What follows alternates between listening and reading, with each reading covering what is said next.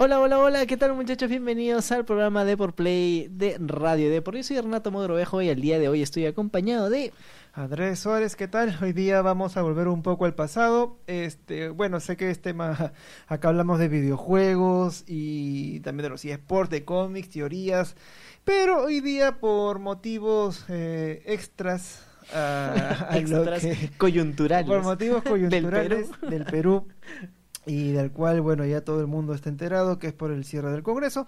Bueno, decidimos echar un poco al pasado, revisar qué otros videojuegos tenían algún tipo de referencia al Congreso. Yo había citado, por ejemplo, el Call of Duty War at War cuando toman el Reichstag en la Segunda Guerra Mundial, que bueno, que es algo bastante épico si es que lo han jugado. Y bueno, a Claro, Tato se le ocurrió la eh, eh, genial eh, idea de hacer otra cosa. Claro, este caso está como que un poco eh, extremista, ¿no? Sí. No, no- no estamos tomando el Congreso ni nada por el estilo, pero eh, pues sí tuvimos la idea y recordando también los 90 y los 2000, es que salió un videojuego llamado Bloody Game, un, Exacto. Un título de para PC que venía en un solo CD, en donde combatíamos la corrupción encarnando a un niño que se llamaba Nico.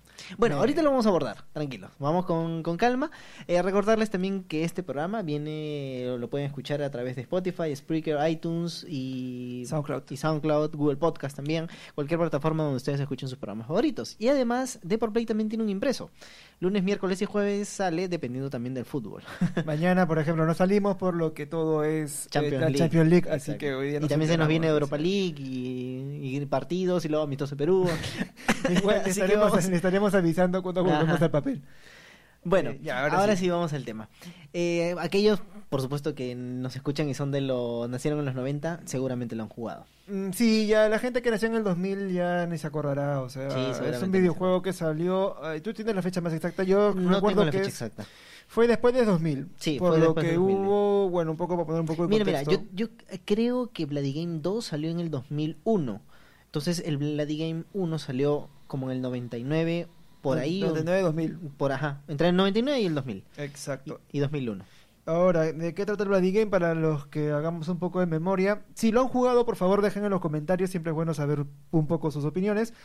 Eh, Bloody Game, ¿en qué consistió? Pues bueno, en el contexto político de aquel entonces, el presidente, eh, bueno, el ya expresidente Alberto Fujimori, lo que quería hacer es una reelección, la re-reelección, un tercer mandato. Y claro, justamente se relaciona mucho con lo que ha sucedido ahora, porque ellos, los fujimoristas, buscaban, em, bueno, metieron gente dentro del Tribunal Constitucional para validar la tercera reelección de Alberto Fujimori. Re-reelección. reelección y claro, tú, por suerte, tuvimos la suerte como Perú de que salgan los Vladivideos y pues Alberto Fujimori a raíz de esto terminó dirimiendo su, su mandato. No, sí, también el chongo mediático, ¿no? De haberse dado cuenta que las votaciones iba ganando Toledo y luego hubo un, este, hubo una vuelta al, al, al O sea, porcentaje se fueron de a urna. comerciales y de pronto ya con el y resto la urna era otra. Sí. Entonces, bueno, todo eso generó una tensión. Y esta tensión, pues bueno, llamó la atención que una editorial nacional, que es la revista Ca- Caretas. Care- la revista Caretas, pues bueno, lanzó, diseñó este videojuego, desarrolló este videojuego llamado Bloody Game. Ahora, si bien estamos hablando de lo que sucedió con Alberto Fujimori durante el 2000, ¿por qué Bloody Game?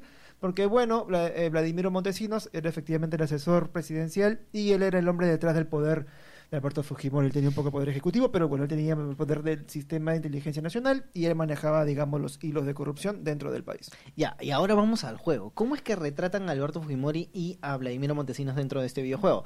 Pues Vla- Vladimiro está preso. Pero en su celda tiene un montón de videos donde que eh, tienen toda la evidencia, ¿no? Claro. Y Alberto Fujichino sigue haciendo de las suyas fuera de la cárcel y también moviendo sus hilos de la corrupción.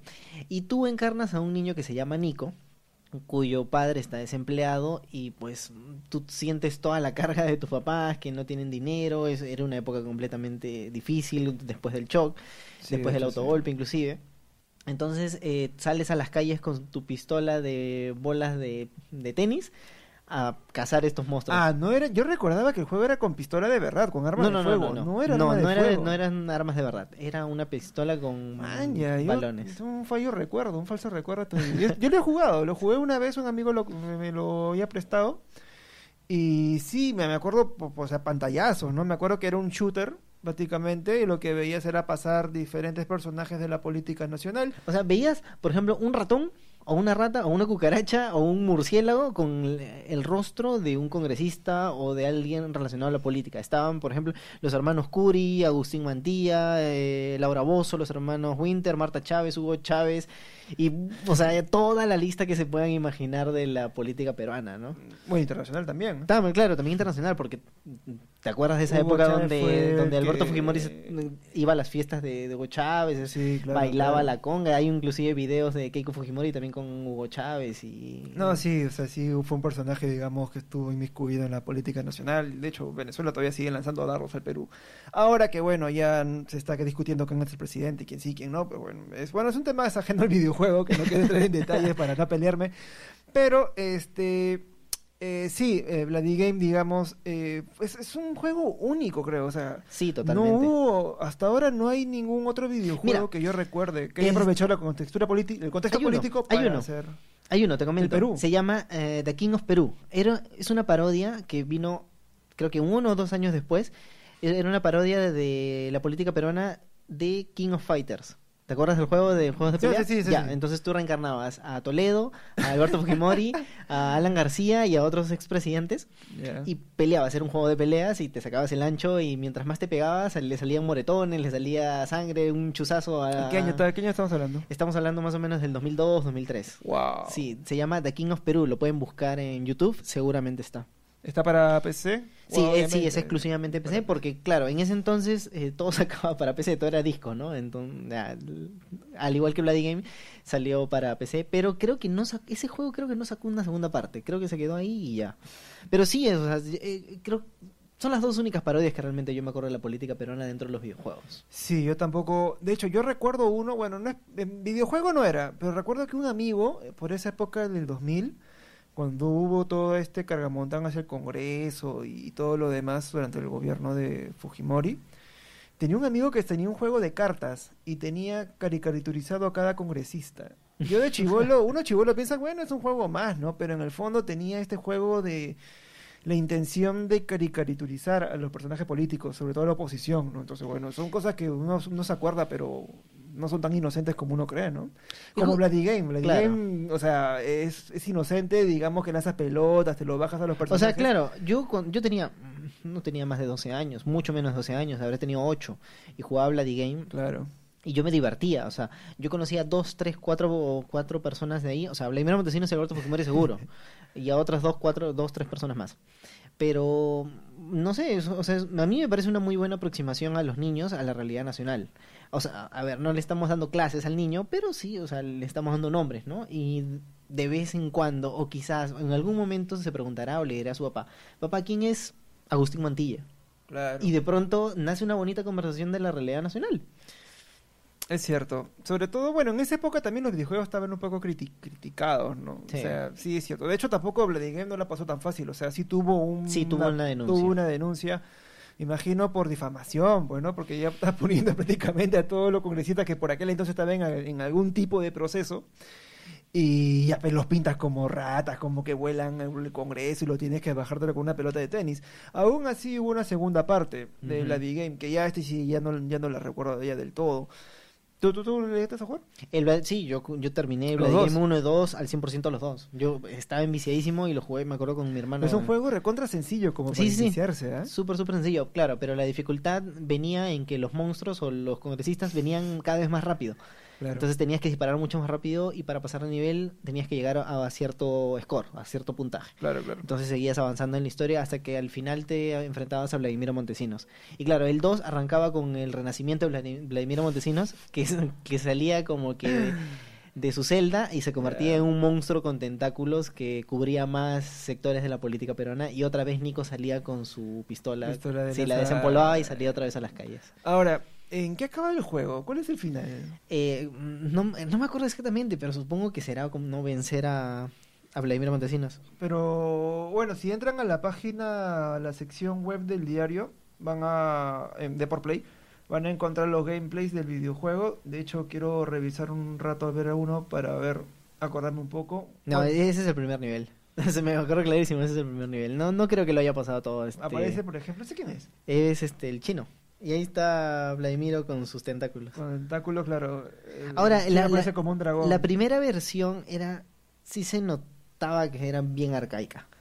La segunda versión del Bloody Game realmente mejoró muchísimo los gráficos y la jugabilidad. Muchísimo. El- inclusive el movimiento de los personajes en la pantalla se veía más fluido en el 2 que en el 1. Y bueno, yo le comentaba a Andrea acerca del Bloody Game porque, bueno, conversando en el almuerzo, es que estos videojuegos que toman parte de la realidad o de la historia o intentan meter un poquito de, de, educación, es muy provechoso para el niño. Como por ejemplo, y le comentaba André, es que aquellos niños que han jugado God of War, se han jugado el 1, 2, 3, el nuevo con el en la mitología nórdica, es que, o sea, tranquilamente un niño, para un niño esa puede ser la primera aproximación a ese tipo de historia.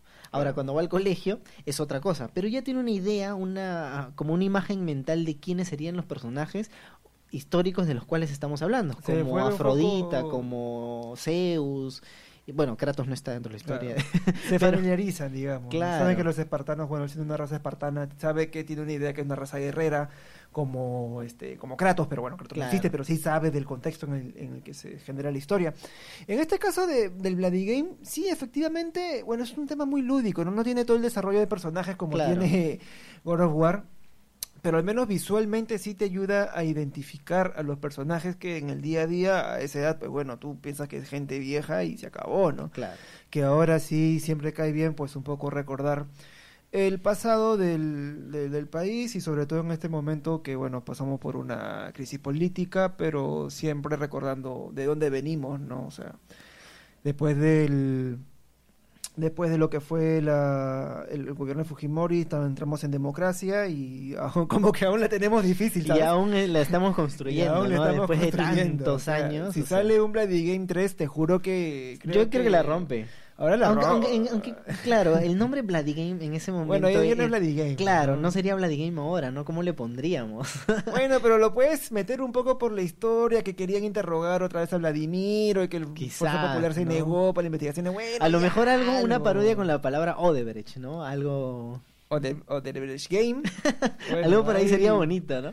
Hay mucho, hay mucha tela por, por, por sacar. De hecho, sí sería, sería bueno que vuelvan un poco los videojuegos Mira, políticos. y, y no solamente con el tema de los videojuegos, sino también, o sea, todas estas parodias, caricaturas, eh, cómics, o sea, sirven también al igual que los videojuegos. O sea, la, la idea es que los niños, la gente, los jóvenes, el, el adulto mayor, eh, mayor, como que le encuentre cierta sátira y cierta burla a la política peruana, como para bajar un poco el, el, rit- el, rit- el ritmo de semana que hemos tenido, porque ha sido como que muy avanzada y estamos martes. Sí, ¿no? en vez de querer lanzar una piedra al Congreso, voy a jugar un poco de Bloody Game para saciar un poco mi set de... O no sé, ahora que como tomar, tomar una foto a tu vino, que sea un juego que lancen tú, este, Eh, los conos. Los conos de tránsito, ¿no? En verdad sí, es, ha sido unos días bastante... Bastante agitados. Bastante agitados. Y bueno, Bueno. nada más. Si recuerdan también ustedes algún juego que haga sátira a la política peruana, nos dejan en los comentarios. Sí. O algún cómic o algún producto que, que hayan comprado. La verdad es que estaríamos muy interesados. Sí, de hecho sí, ya si encontramos más material para hacer un poco de recordaris, ya que este tema político, bueno, va a avanzar hasta las próximas elecciones del Congreso, que es para enero. Sí. Eh, en, ese, en ese intermedio van a haber un montón de cosas que van a ver, entonces por ahí como que sacamos otro tema a la luz. Bueno, la de Game sí, que en paz descanse. y- muchas gracias por tanta diversión, de hecho. Ha servido bastante. Y bueno, cerramos. Y bueno, cerramos. Muchas gracias por escucharnos. Nos escucharán el día de mañana. Esto ha sido el programa de ProPlay en Radio Deport y yo soy Renato Modrovejo. Yo, Andrés Suárez, y hasta, hasta el siguiente podcast. Chao, chao.